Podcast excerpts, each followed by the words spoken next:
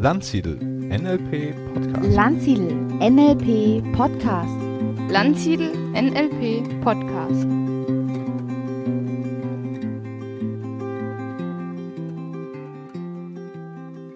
Herzlich willkommen zu einer neuen Ausgabe des Landsiedel Podcastes. Heute habe ich keinen Interviewpartner, ich möchte euch allerdings die Walt Disney Technik im NLP vorstellen. Die Walt Disney Technik ist eine Kreativitätsmethode, gut geeignet, um ein bisschen rumzuspinnen, um Träume, Fantasien in die nächste Ebene zu bringen.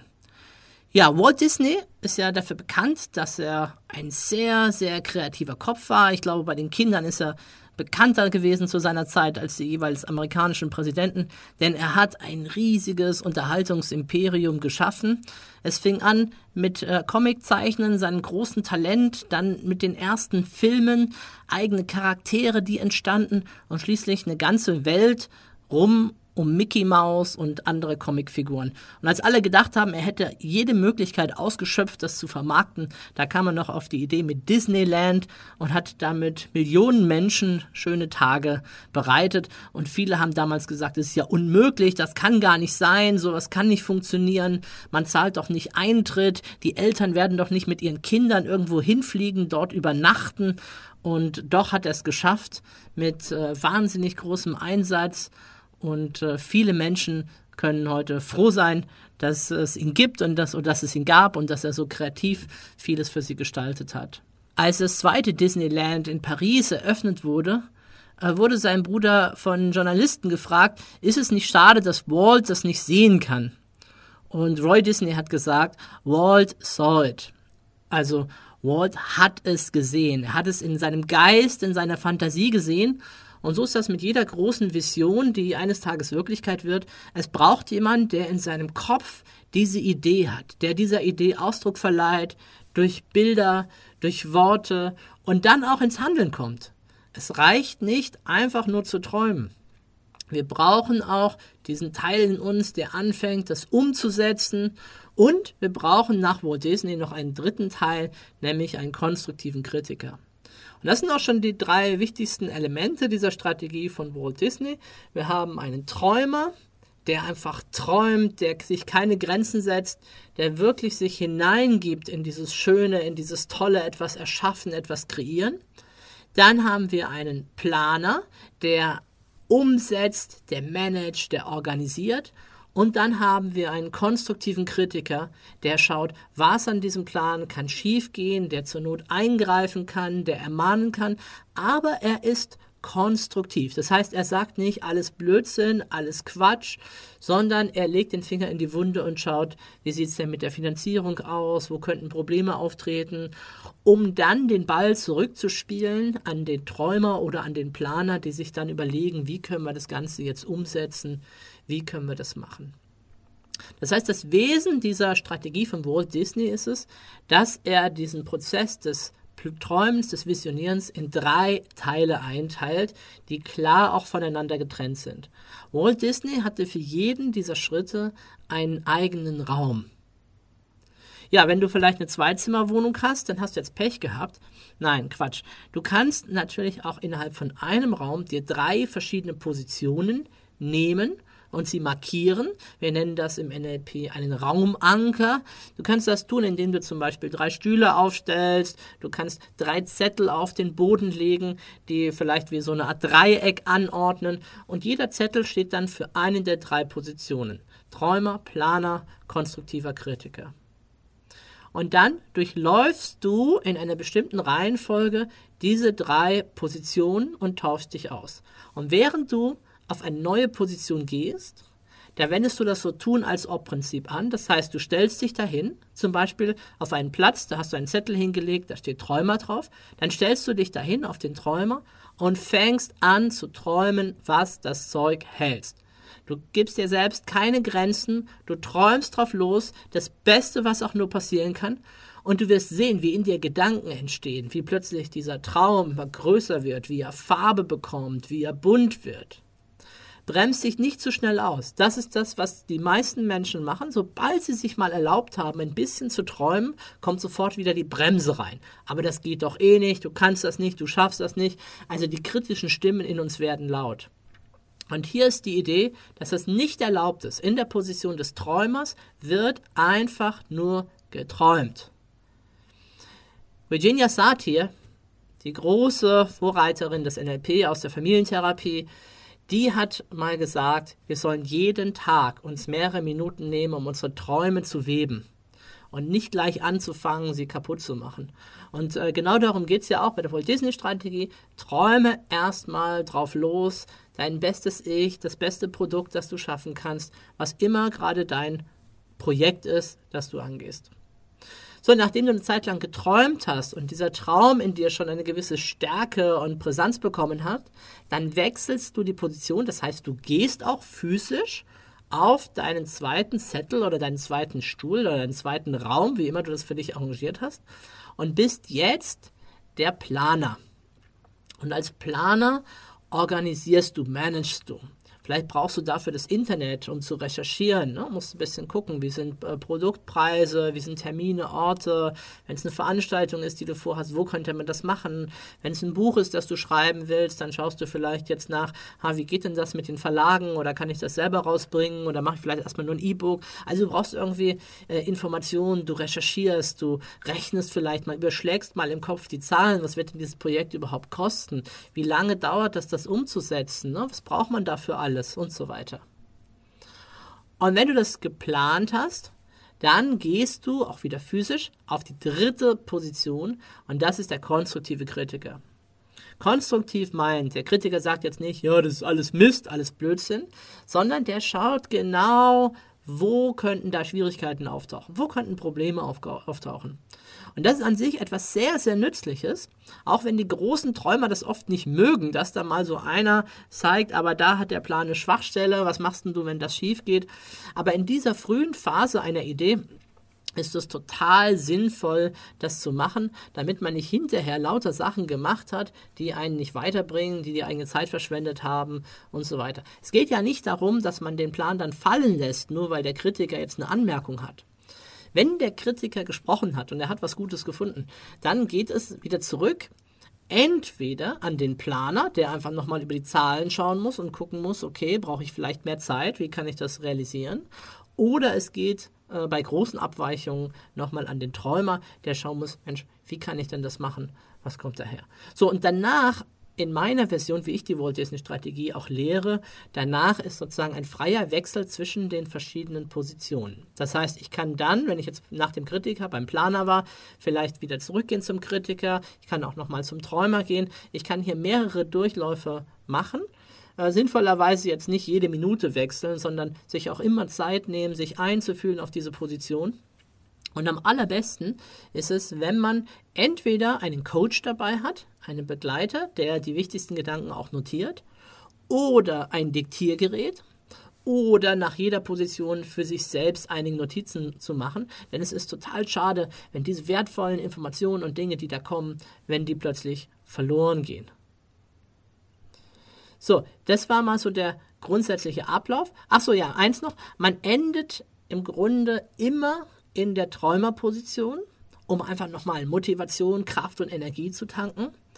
Außer natürlich, wenn der Traum sich in der Zwischenzeit zerschlagen hat. Das äh, kann natürlich auch mal passieren, dass man hier diese Walt Disney-Strategie einsetzt wie eine Szenariotechnik, ein Unternehmen gründet und in dem Prozess dann feststellt, okay, super Idee und alles, aber das klappt so nicht. Wir werden keine Kunden finden, ich habe gar nicht die Zeit, das aufzubauen oder was auch immer dann letztendlich dagegen spricht. Und auch das finde ich sehr wertvoll, selbst wenn nachher dieser Traum, dieser Plan nicht umgesetzt wird, aber ich kann ihn dann aus meinem Kopf streichen und weiß, ach, da gibt es nicht so eine Liste noch mit unerfüllten Wünschen und Träumen, die müsste ich eigentlich nur mal angehen, sondern ich weiß, nein, das ist gar kein reales Ding, das ich wirklich in die Welt bringen möchte, das ich umsetzen möchte.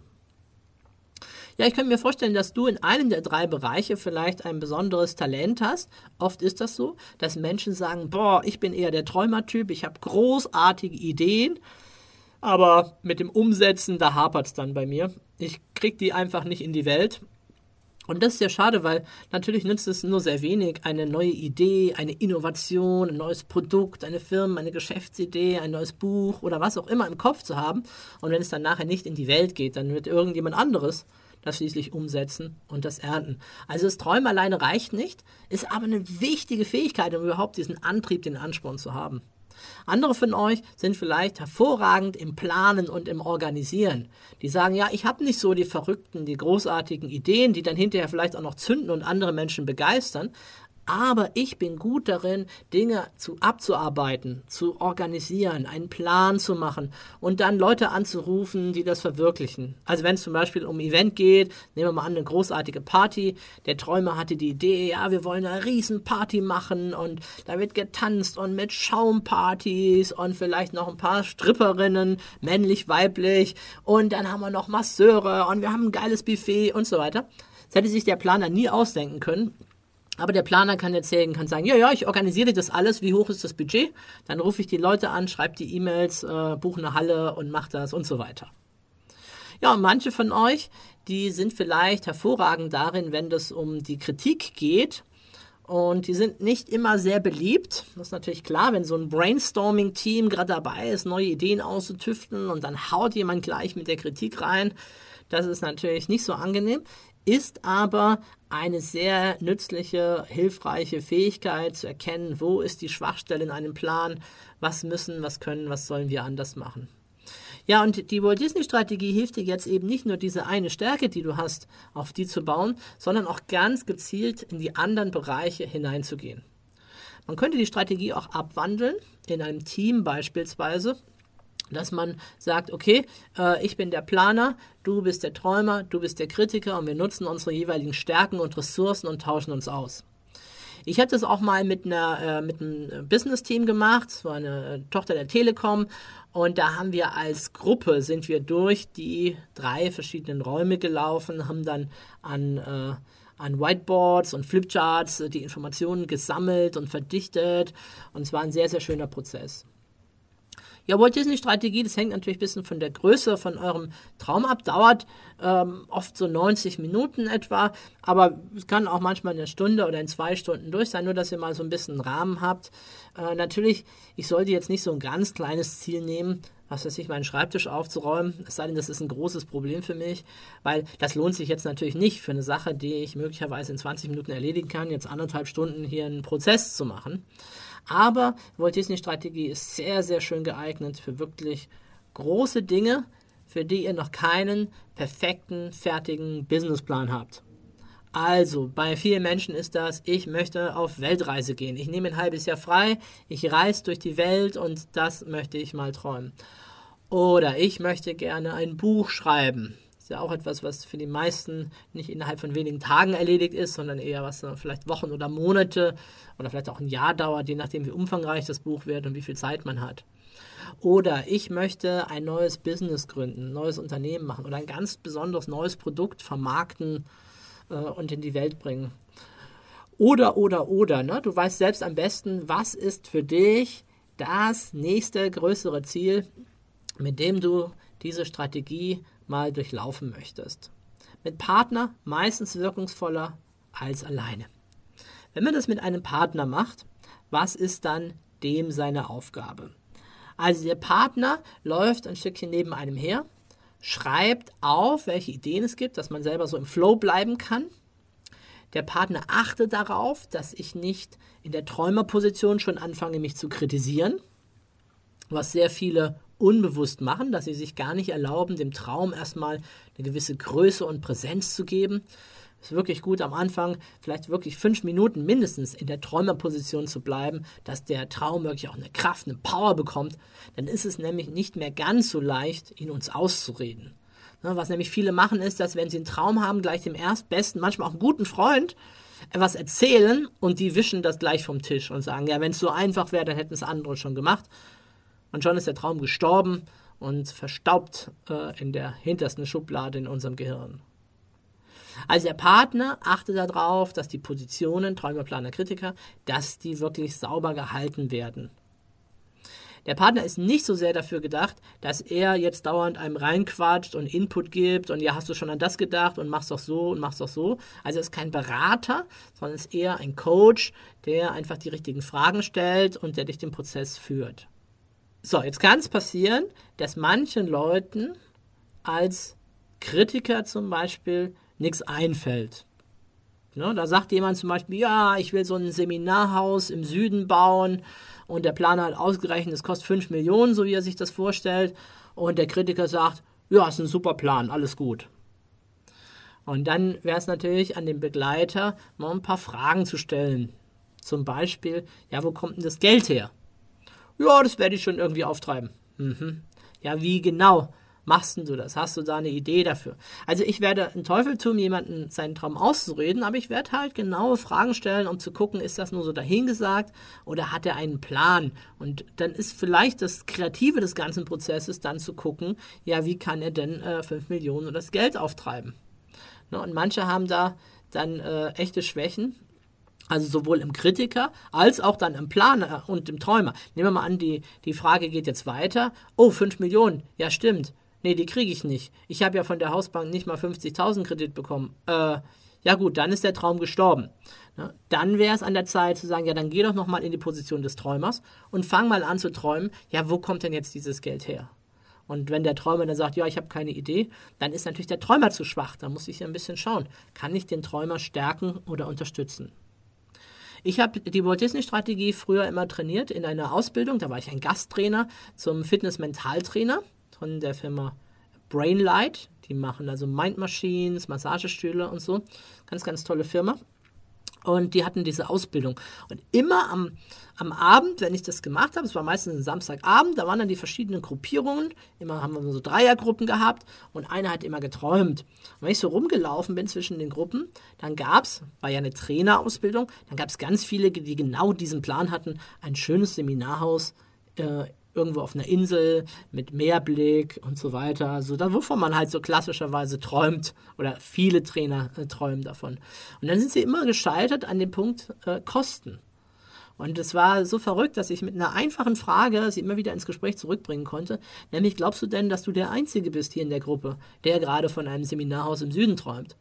Und da ist vielen klar geworden, dass äh, sie ja vielleicht auch das gemeinsam machen können und insbesondere, wenn ich dann gefragt habe, ja, willst du denn 360 Tage im Jahr dort auch trainieren oder willst du auch die Gegend, die Insel und das alles auch äh, genießen und nutzen? Und dann war vielen klar, ja stimmt, vielleicht könnte man es ja mit mehreren Leuten zusammen machen, vielleicht mit zehn Leuten. Und dann äh, merkt man plötzlich, ah, da wird auch ein großes Ziel möglicherweise äh, realisierbar und kommt wieder näher ran.